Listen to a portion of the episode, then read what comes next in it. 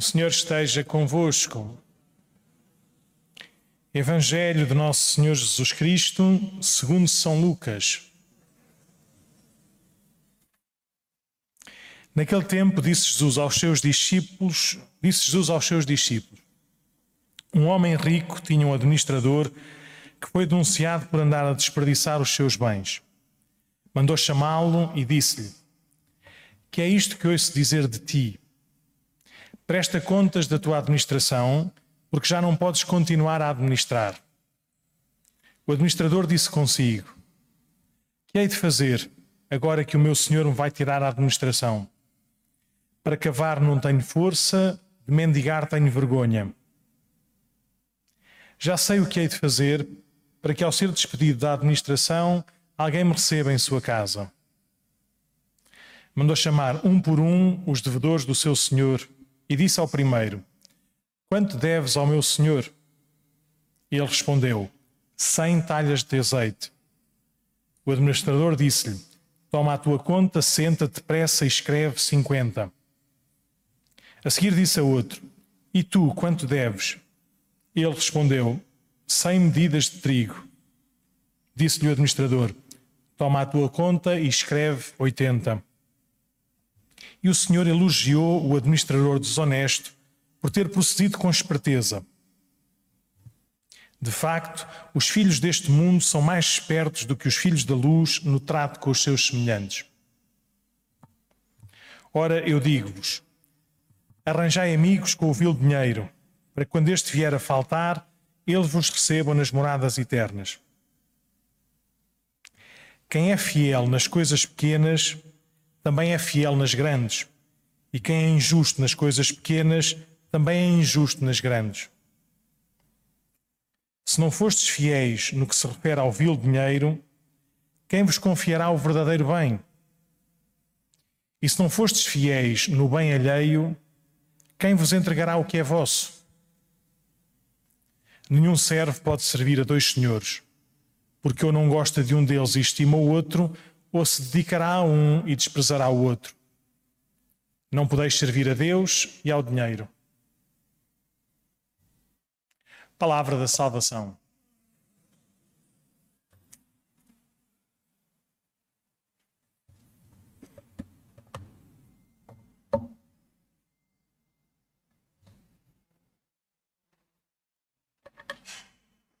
Já tarde tive, tive um casamento e vários, aliás, mas pronto, mas um deles, um, na preparação para, para a celebração, na conversa com os noivos, um, para ver quais é eram as leituras que eles escolhiam, como é eram as orações e os gestos para preparar a celebração, a, a reação de um deles foi uh, estas leituras são muito esquisitas, são muito estranhas, e depois começavam a dizer uh, que, que, dizem mal das mulheres, ou que dizem mal de não sei do quê, ou que sei, começaram a, assim, a dizer umas, umas quantas coisas. Eu tive-vos a explicar primeiro, as leituras têm um certo contexto e que é inteligente da nossa parte tentar saber quem é que escreveu, porque é que escreveu, que tipo de linguagem, o que é que está por trás disso. Depois fui mauzinho e disse: e normalmente a forma como nós lemos o texto, mais do que nos ensinar o texto propriamente dito, ensina-nos quem nós somos e como nós estamos. Às vezes, quando estamos mais irritadiços, basta uma palavrinha para a gente rebentar. É? Ou às vezes temos ali um trauma qualquer que basta usar uma palavra é? que já vem com, com um peso assim todo muito, muito diferente. De vez em quando, Nosso Senhor usava estas histórias estranhas. Quanto mais não seja para as pessoas ficarem. Desculpem, o que é que ele está a dizer? O que é que ele está a ensinar? Então, alguma vez Jesus nos ensina a ser desonestos, ladrões, maus administradores? O que é que ele está a dizer com isto? E é bom que nós uh, tenhamos já uma certa estrutura e uma certa relação com o nosso Senhor para não ficarmos logo por aí e não dizemos, olha, como isto aqui ofende a minha moralidade, nem quero saber o que é que ele vem para aí dizer mas tentar perceber o que é que está nessa, nessa lição, nesse ensinamento. Aliás, Jesus conta a história, depois dá a moral da história, E a moral da história é: os filhos deste mundo são mais espertos no trato das coisas, no trato com os seus semelhantes, do que os filhos da luz. Às vezes nós, não sei se somos filhos das trevas, ou os filhos do mundo ou filhos da luz, mas bom, às vezes aqueles que procuram viver uma certa religiosidade parece que se desligam do mundo. Parece, não, não, isto aqui não interessa, o que interessa é que eu tenho este desejo, esta fezada, este interesse, por isso chega e sobra. Deixa lá o resto estar onde está, que não é assim tão importante. Por exemplo, na primeira leitura, o profeta Amós demonstra como é importante. Eh, o profeta Amós é um dos profetas do Antigo Testamento eh, que é conhecido por ser, eh, por ser fora da caixa não sei se essa é a expressão certa, mas por ter vindo do campo num tempo em que havia muitos profetas, muitos religiosos que diziam e ensinavam a lei de Deus e as promessas do, do, do alto, e, e, de repente aparece este profeta Amós, que é filho de pastores, vem lá do campo, não tem a escolaridade toda, não tem um bom currículo, não tem bom nome.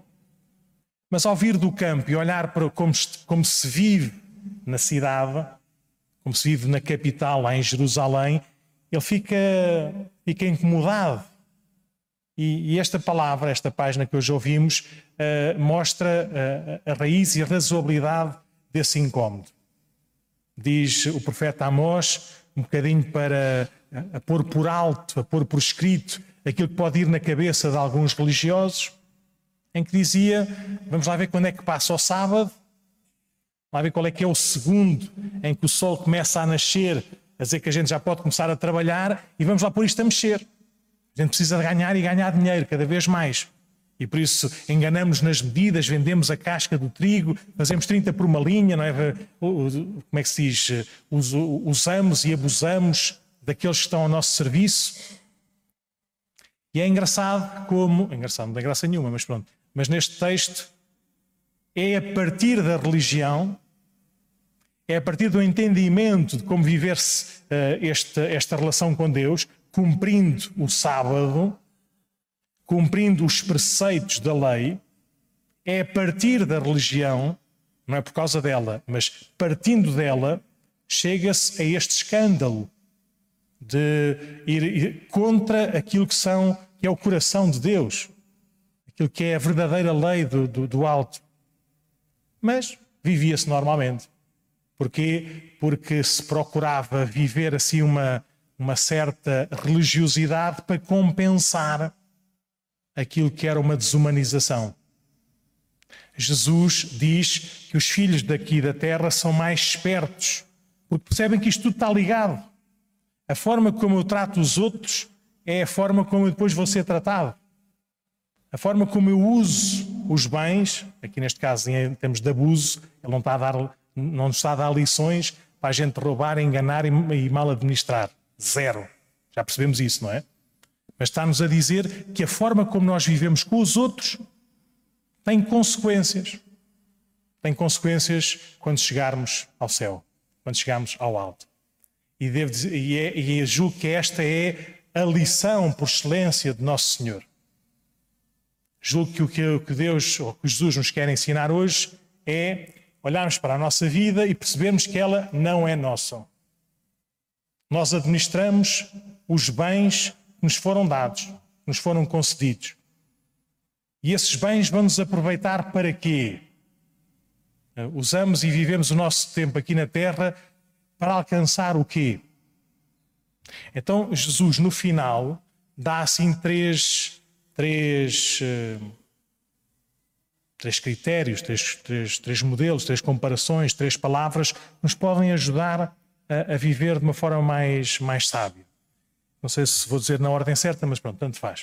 Uh, Jesus fala do vil dinheiro e dos bens eternos. Diz Jesus: Se não fostes fiéis no vil dinheiro, quem vos confiará os bens eternos. Na nossa vida, nós precisamos de usar e usar bem aquilo que por cá fica, aquilo que tem importância de nada. aquilo que é passageiro, aquilo que não nos realiza, não nos preenche, não nos completa. Mas precisamos de viver bem essas coisas. E viver bem é não sermos escravos delas, não transformarmos as coisas, os bens, o dinheiro, o nome, o que seja, numa idolatria, não sermos avarentos, nem coisas que tais. Vivermos bem essas coisas pequenas, porque o que, vai, o que Deus nos vai dar é o verdadeiro bem, mais valioso que todo o dinheiro do mundo, uh, vezes o que nós quisermos. Pois Jesus diz: se não fostes fiéis ou se não soubestes usar os bens alheios, quem vos dará para cuidar do que é vosso? E quando nós, quando nós não é percebemos isto de cabeça, quando nós vivermos isto de facto, e vai ser tão bom, vai ser tão bom. As coisas que nós temos não são nossas. A nossa conta bancária, os nossos bens materiais, o que seja, não é nosso. Fica cá tudo. É um bem alheio. Nós que gostamos de cuidar, de preservar, de defender, de investir, de gerir todas essas coisas, é alheio, não é nosso. Fica por cá. Se tivermos sorte, os nossos descendentes hão de usufruir um bocadinho disso e, porventura, até dar mais para aqueles que vêm a seguir. Mas fica cá tudo.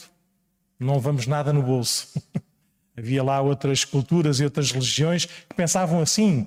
Então faziam assim grandes mausoléus, como umas pirâmides e coisas parecidas, não é?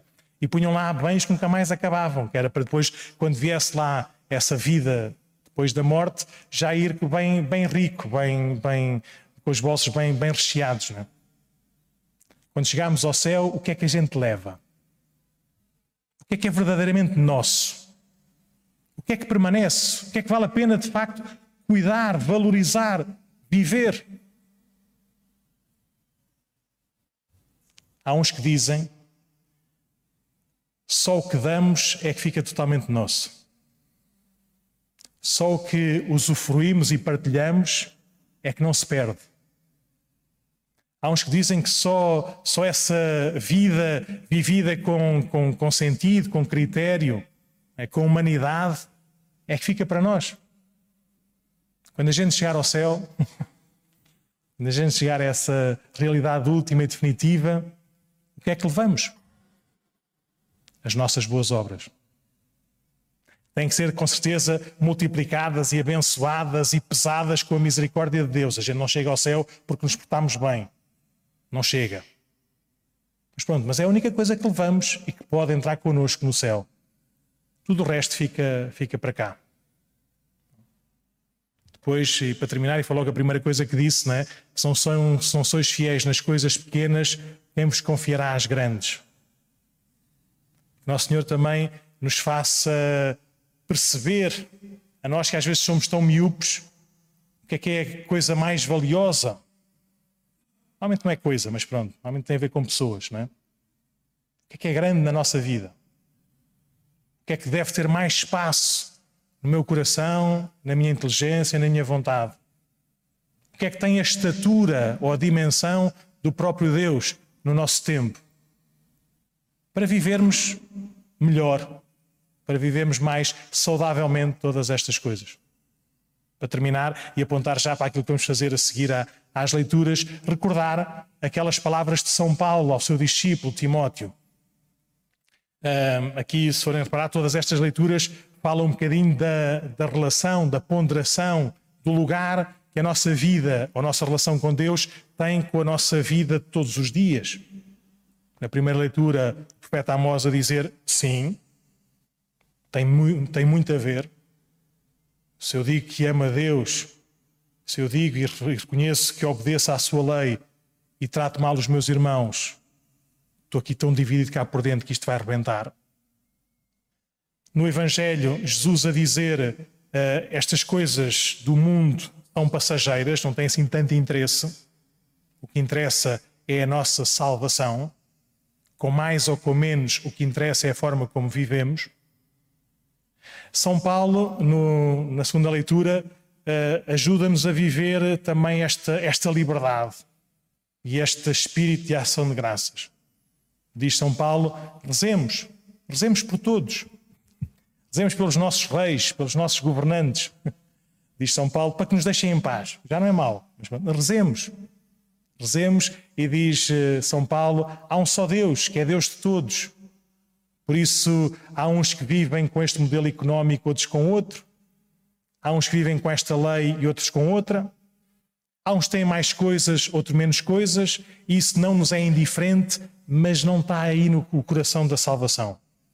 Por isso, rezemos sempre uns pelos outros, para que o Senhor a todos nos conceda a paz e saibamos desde já que no céu, se calhar, vamos encontrar todos aqueles que aqui se calhar guerreiam por, eh, por coisinhas e que são assim inimigos de estimação, se calhar no céu, como presente de Deus, vão viver lado a lado para se amarem eternamente.